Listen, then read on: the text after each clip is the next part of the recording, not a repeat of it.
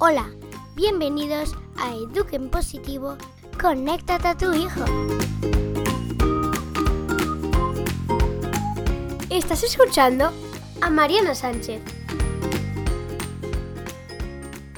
Hola, bienvenida a más un capítulo de Eduquen Positivo, conéctate a tu hijo. Hoy seguiremos hablando de gritos, pero los gritos en los niños. Si el capítulo anterior nos hemos enfocado en nosotros, como adultos, como padres, madres, profesores, maestras, hoy nos vamos a enfocar en los niños. Te he preparado cuatro pautas que yo creo que por eso nos olvidamos y por eso tampoco sabemos gestionar y manejar lo mejor posible esa situación de desafinanzo que llevan ellos cuando empiezan a gritar. Y para eso nada mejor también que traerte una historia, ¿no? Una historia real que siempre nos ayuda a, entender, por una parte, que tu casa no es tan exclusiva y que tus hijos no tienen comportamientos tan jaros como te, por eso te parece, que solo a ti te pasa. Y por otra, porque poner en historia siempre nos hace entender cosas que, pues la teoría está muy bien, pero no, no, se, no se ve el lado práctico en nuestras casas, ¿no? Pues bien, esta semana por la news te va a llegar tres claves para ayudarte a gestionar cuando tu hijo o tu hija grita. Bueno, distintas de las otras del capítulo anterior, porque el capítulo anterior era enfocado cuando gritamos nosotros adultos, ¿no? Pues estas tres es cuando gritan los niños. Bueno, y si acabas de llegar aquí y no sabes que este podcast pertenece a un proyecto, a una casa mayor que se llama Todos Somos Música, pues ahí es donde te podrás apuntar a la news. Entra en todosomosmusica.com y registra para que no pierdas nada de esas informaciones sin contenido exclusivo que te llega cada jueves por la news. Y antes de contar la historia, de empezar el capítulo, decirte gracias por tu respuesta en la encuesta. De verdad, estoy alucinando con el feedback al podcast y, bueno, los temas también, pero al final pongo en la encuesta, ¿no? Si hay algo que te gustaría mejorar o alguna sugerencia para el podcast y no, cada palabra es de aprecio, es de gracias, es de decir bien de este programa. Así que gracias, gracias por estas palabras que también me animan a seguir y me dan gasolina para los días más grises y que cuesta más. Pues eso también es importante. Así que te dejaré en las notas de este capítulo el enlace para que puedas rellenar si tú todavía no has generado. Bueno, y ahora sí, sin más, entramos ya en capítulo. Bueno, la historia de hoy se podía llamar Cuando todos gritan.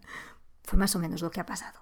Bueno, era final de día y los típicos final de días que estamos todos bastante cansados, tanto adultos como pequeños, y se siente, ¿no? Que todo ahí muy, muy delicado y que a la mínima sientes que sí, que puedes tolerar. Bueno, empezó la bebé, empezó la pequeña que entre cansancio, hambre, todo, ¿no? Cuando todo se mezcla en la misma situación, y, era una mezcla entre gritos y lloro y, era todo bastante descontrolado. Claro, todos intentaban tranquilizarla, entender qué le pasaba, eh, pero cuanto más querían entender, pues más gritaba. Y claro, el problema es cuando empieza a haber gritos, la tensión se instala, ¿no? Y de golpe, pues encontré a uno de mis hijos mayores a gritar también, decir, pero no grites, no grites, que ya estaba cansado y se dejó contagiar por la situación. Bueno, fue coger la bebé y buscar un sitio seguro, porque pensé, si la dejo aquí, esto se va a complicar y se va a montar y otros más se van a contagiar con el grito del mayor. Y digo, no, no, no, no, no, vamos, quedamos así y salgo, ¿vale? ¿Y por qué te traigo esta historia? Porque muchas veces no somos conscientes de lo que está pasando o de cómo estamos y digo que ya no es tan pequeño, pero se ha sentido, o sea, fue, rescatado al final por sus neuronas de espejo, ¿no? Y entró en acción por impulso. Nosotros como padre muchas veces nos pasa lo mismo. O sea, tenemos dos niños que gritan y empezamos a gritar también, como, ¡no me grites! Y al final que están todos gritando, o sea, coherencia cero. En esa situación, lo primero que tenemos que tener en cuenta es si estamos calmados y capaces de, de afrontar la situación. Y si hay dos adultos en casa, es muy bueno e importante que si no estás capaz pasar la pasta y dices, yo no puedo ahora mismo. O sea, entra tú en acción, pero no dejar que los dos adultos se contagien por el cacao y por, el, por la atención, porque si no sí que será muy difícil.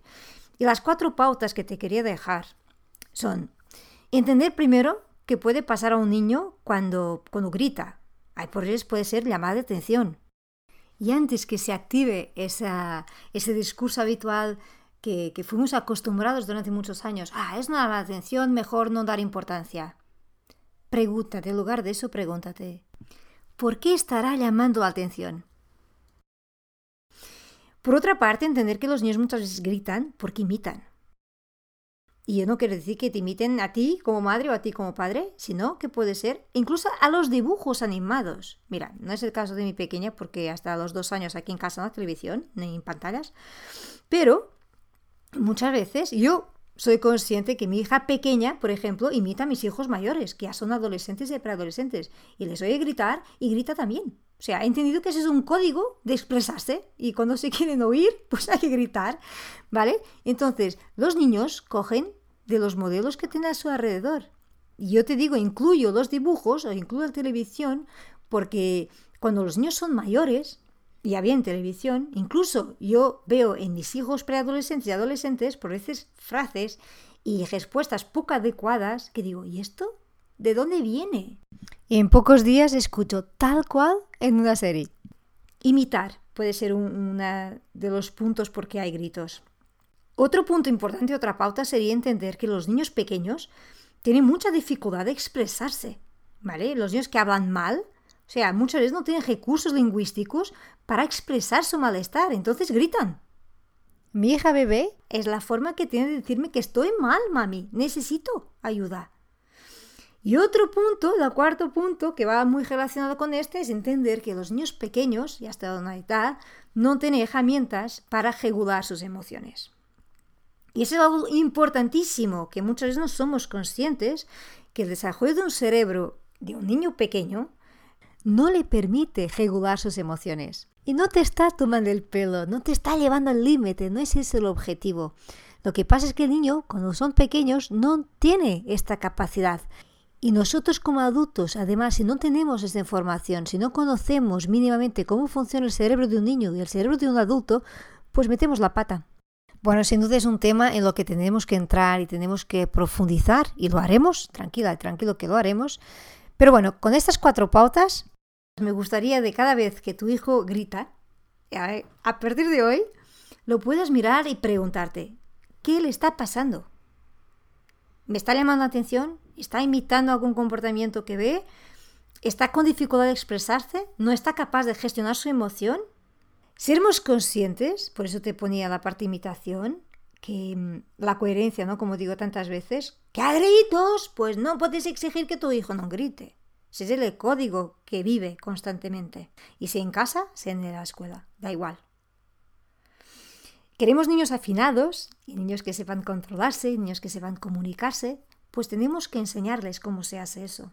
Tenemos que, por una parte, ser nosotros capaces de hacerlo y a su medida entender muy bien en qué fase de desarrollo están e ir enseñando poco a poco.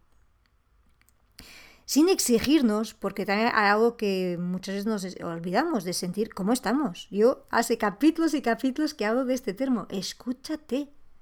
Somos tan poco conscientes de cómo vamos, de cómo estamos en ese momento, que eso es clave para todo lo demás. Bueno, y quizás cuando escuches este capítulo ya tengas la news, porque la news sale cada jueves para tu correo y tienes que revisar la carpeta de spam o promociones porque sí, las news siempre se cuelgan ahí y por eso no parece que no te llega, pero cada jueves está. Y si no te llega, me escribes a Mariana Sánchez Podcast y yo reviso qué está pasando. También en nuestro grupo de Telegram, Eduque Positivo Podcast, me podréis poner preguntas, comentar cosas, porque ya está apto el grupo ahí para recibir comentarios y preguntas. Si estas cuatro pautas te han resultado útiles, de alguna forma te ha ayudado a poner foco, pues comparte este capítulo con otros padres, con amigos y entre todos trabajemos esta conciencia de que somos música, que nos podemos afinar y qué importante es vivir con mayor armonía. Bueno, te espero también en la encuesta para que me digas qué capítulo, qué tema, qué entrevista te hace falta ahora mismo. Tienes el enlace directo en las notas de este capítulo. Y nada más, te dejo un fuerte abrazo, gracias por estar aquí y nos vemos en el próximo capítulo.